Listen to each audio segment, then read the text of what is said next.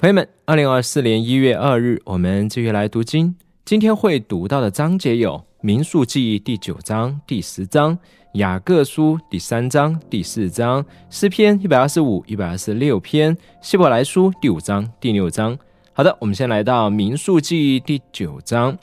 以色列人出埃及地以后，第二年正月，耶和华在西奈的旷野吩咐摩西说。以色列人应当在锁定的日期守逾越节。你们要在本月十四日黄昏的时候，在锁定的日期守这节，按照一切的律例典章守节。于是摩西吩咐以色列人守逾越节。正月十四日黄昏的时候，他们就在西奈的旷野守逾越节。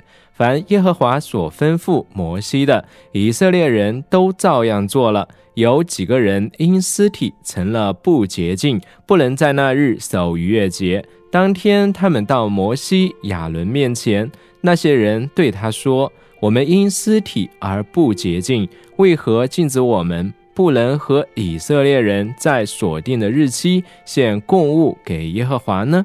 摩西对他们说：“你们稍等，让我去听耶和华对你们有什么吩咐。”耶和华吩咐摩西说：“你要吩咐以色列人说：你们和你们的后代中，若有人因尸体成了不洁净，或出外远行，仍然要向耶和华守逾越节，他们就要在二月十四日黄昏的时候守节，要吃羔羊以及无酵饼和苦菜，他们不可留一点食物到早晨。”羔羊的骨头一根也不可折断。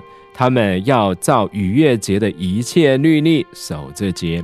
但洁净有不出外远行的人，若不守逾越节，那人要从百姓中剪除，因为他没有在所定的日期献供物给耶和华，必须担当自己的罪。若有寄居在你们那里的外人，要向耶和华守逾越节，他要照逾越节的律例和典章做。无论是寄居的或是本地人，都用同样的律例。立起帐幕的那日，有云彩遮盖帐幕，就是法柜的帐幕。从晚上到早晨，云彩在帐幕上，形状如火。经常都是这样，云彩遮盖帐幕。夜间，云彩形状如火，云彩几时从帐幕上升，以色列人就几时起行。云彩在哪里停住，以色列人就在哪里安营。以色列人遵照耶和华的指示起行，也遵照耶和华的指示安营。云彩在帐幕上停留多久，他们就留在营里多久。云彩在帐幕上停留许多日子，以色列人就遵照耶和华的吩咐不起行。有时云彩在帐幕上只停了几天，他们就遵照耶和华的指示留在营里，也遵照耶和华的指示起行。有时云彩从晚上流到早晨，早晨云彩上升，他们就起行。无论是白天是黑夜，当云彩上升的时候，他们就要起行。云彩停留在帐幕上，无论是两天、一个月或更长的日子，以色列人就留在营里不起行。但云彩一上升，他们就起行。他们遵照耶和华的指示安营，也遵照耶和华的指示起行。他们遵守耶和华的吩咐，是耶和华借摩西所指示的话。民数记第十章，耶和华吩咐摩西说：“你要用银子做两只号筒，把它们锤出来，给你用来召集会众，拔营起行。”吹号的时候，全会众要到你那里聚集在会幕的门口。若只吹一支，众领袖就是以色列部队的官长要到你那里聚集。他们大声吹号的时候，东边安营的要起行；第二次大声吹号的时候，南边安营的要起行。起行的时候要大声吹号，但召集会众的时候，你们要吹号，却不要吹出大声，亚伦子孙做祭司的，要吹着号筒，作为你们世世代代永远的定力。当你们在自己的土地上与欺压你们的敌人打仗时，要用号筒吹出大声，你们就在耶和华你们的神面前得蒙纪念，也必蒙拯救，脱离仇敌。在快乐的日子、节期和初一献燔祭与平安祭的时候，你们要吹号筒，在你们的神面前作为纪念。我是耶和华你们的神。第二年二月二十日，云彩从法柜的帐幕上升。以色列人离开西奈的旷野，一段一段的往前行。云彩停在巴兰的旷野，他们遵照耶和华借摩西所指示的，初次往前行。按照队伍，首先起行的是犹大营旗帜下的人，带队的是亚米拉达的儿子拿顺。以萨迦支派带队的是舒亚的儿子拿旦叶，西布伦支派带队的是西伦的儿子以利亚。帐幕拆卸了，格顺的子孙和米拉利的子孙就抬着帐幕往前行。按照队伍往前行的是吕便营旗帜下的人，带队的是四丢瓦的儿子以利树。西缅支派带队的是苏利沙代的儿子斯路灭，加德支派带队的是丢瓦的儿子以利亚撒。哥侠人抬着圣物往前行，他们未到以前，帐幕已经立好了。按照队伍往前行的是以法莲营旗帜下的人，带队的是亚米呼的儿子以利沙玛。马拉西支派带队的是。比大树的儿子加玛列，便雅敏支派带队的是基多尼的儿子亚比旦，做全营后卫，按队伍往前行的是但营旗帜下的人，带队的是亚米沙代的儿子亚西以谢，亚瑟支派带队的是俄兰的儿子帕杰。拉夫他利支派带队的是以兰的儿子亚希拉，以色列人就这样按着队伍往前行。摩西对他岳父米甸人牛瓦的儿子何巴索：“我们要往前行，到耶和华所说的地方。他曾说：我要将这地赐给你们。”现在，请你和我们同去，我们必善待你，因为耶和华已经应许赐福气给以色列人。何巴对他说：“我不去，我要回本地本族去。”摩西说：“请你不要离开我们，因为你知道我们要在旷野安营，你可以当我们的眼目。”你若和我们同去，将来耶和华以什么福气恩待我们，我们也必这样善待你。以色列人离开耶和华的山，往前行了三天的路程。耶和华的约柜在前面行了三天的路程，为他们寻找安歇的地方。他们拔营往前走，日间有耶和华的云彩在他们上面。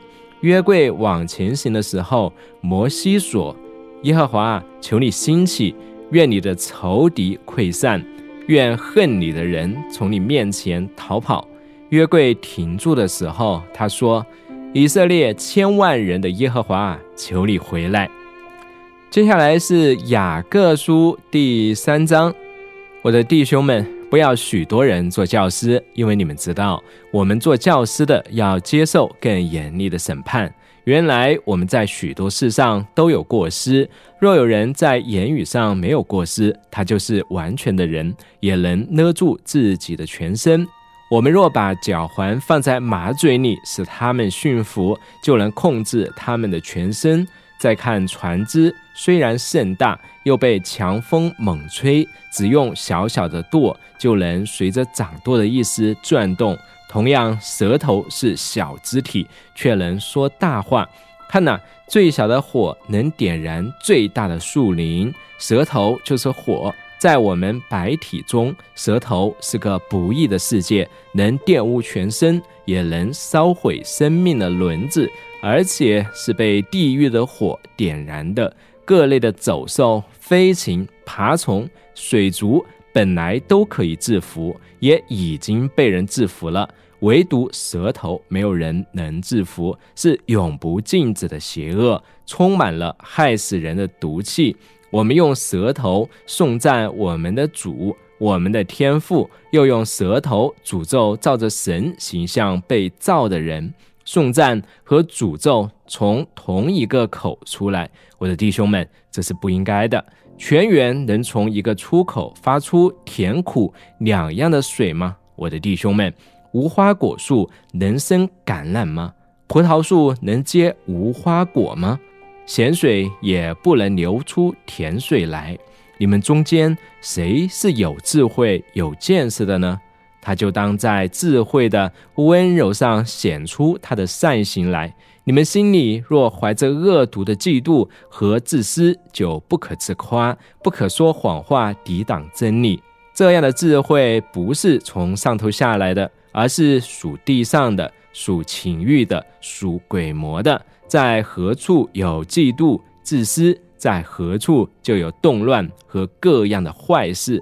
唯独从上头来的智慧，先是清洁，后是和平、温良、柔顺，满有怜悯和美善的果子，没有偏私，没有虚伪。正义的果实是为促进和平的人用和平栽种出来的。雅各书第四章，你们中间的冲突是哪里来的？争执是哪里来的？不是从你们肢体中交战者的私欲来的吗？你们贪恋得不着就杀人，你们嫉妒不能得手就起争执和冲突。你们得不着是因为你们不求，你们求也得不着，是因为你们妄求，为了要浪费在你们的宴乐中。你们这些淫乱的人呐，岂不知道与世俗为友就是与神为敌吗？所以，凡想要与世俗为友的，就是与神为敌了。经上说，神爱安置在我们里面的灵，爱到嫉妒的地步。你们以为这话是突然的吗？但是他赐更多的恩典，正如经上说，神抵挡骄傲的人，但赐恩给谦卑的人。所以要顺服神，要抵挡魔鬼，魔鬼就必逃避你们；要亲近神，神就必亲近你们。有罪的人呢？要洁净你们的心，心怀二意的人呢，要清洁你们的心。你们要愁苦、悲哀、哭泣，要将欢乐变为悲哀，欢乐变为愁闷。要在主面前谦卑，他就使你们高升。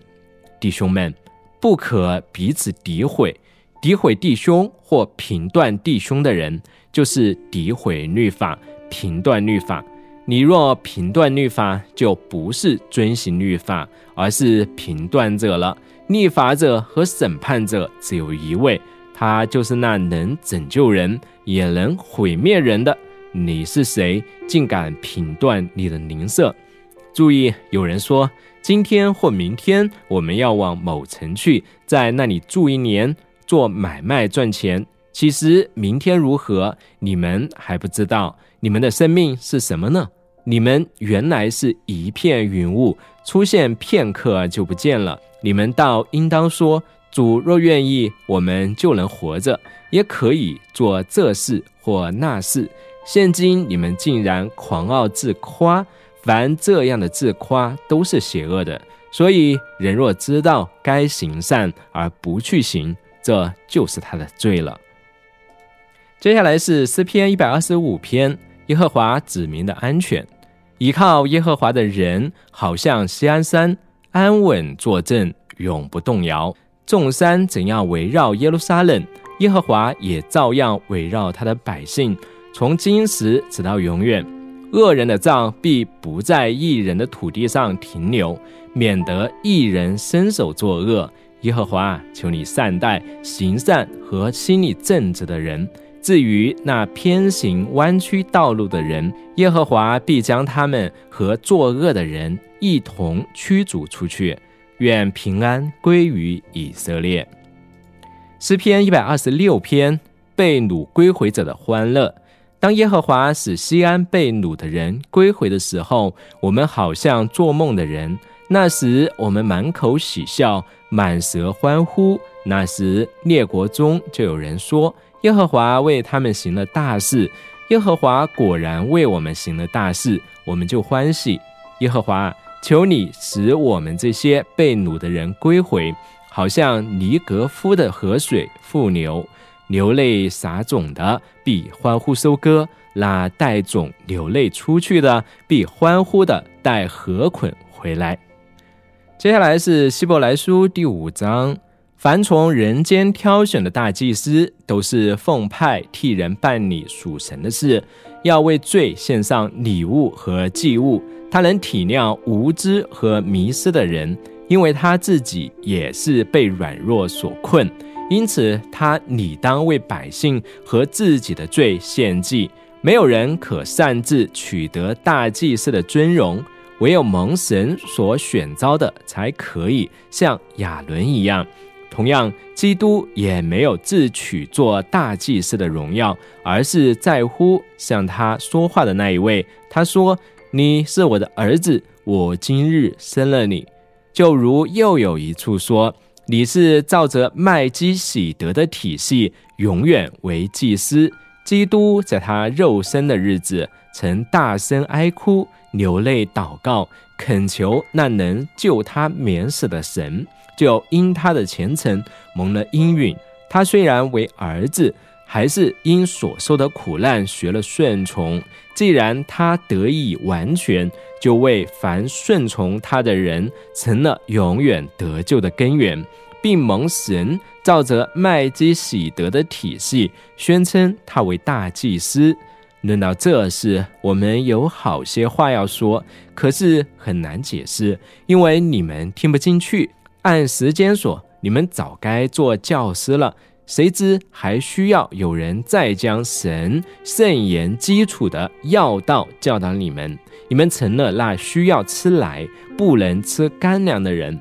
凡只能吃奶的，就不熟练仁义的道理，因为他是婴孩；唯独长大成人的，才能吃干粮。他们的心窍因练习而灵活，能分辨善恶了。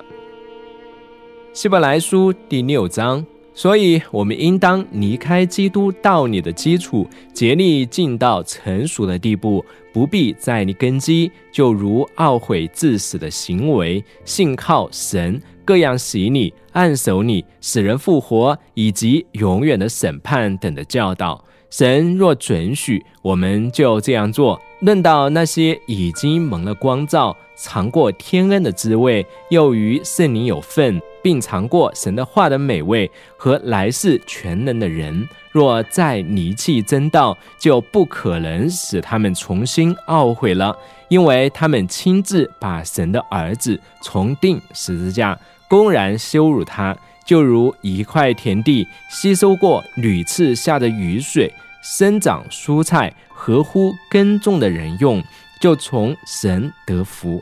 这块田地若长荆棘和棘藜，必被废弃，尽于诅咒，结局就是焚烧。亲爱的，虽然这样说，我们仍深信你们有更好的情况，更接近救恩。因为神并非不公义，竟忘记你们的工作和你们为他的名所显的爱心，就是你们过去和现在伺候圣徒的爱心。我们盼望你们个人都显出同样的热忱，一直到底，好达成所确信的指望。这样你们才不会懒惰，却成为效法那些借着信和忍耐承受应许的人。当初神应许亚伯拉罕的时候，因为没有比自己更大的可以指着启示，就指着自己启示，说：“我必多多赐福给你，我必使你大大增多。”这样，亚伯拉罕因恒心等待而得了所应许的。人都是指着比自己大的启示，并且以启示做保证，了结各样的争论。照样，神愿意为那承受应许的人更有力的显明他的旨意不可更改。他以启示做保证，借这两件不可更改的事，在这些事上，神绝不会说谎。我们这些逃往避难所的人，能得到强有力的鼓励，去抓住那摆在我们前头的指望。我们有这指望，如同灵魂的锚，又坚固又牢靠，进入幔子后面的至圣所，为我们做先锋的耶稣，既照着麦基喜德的体系，成了永远的大祭司，已经进入了。好的，今天我们就读到这里为止，明天我们再见。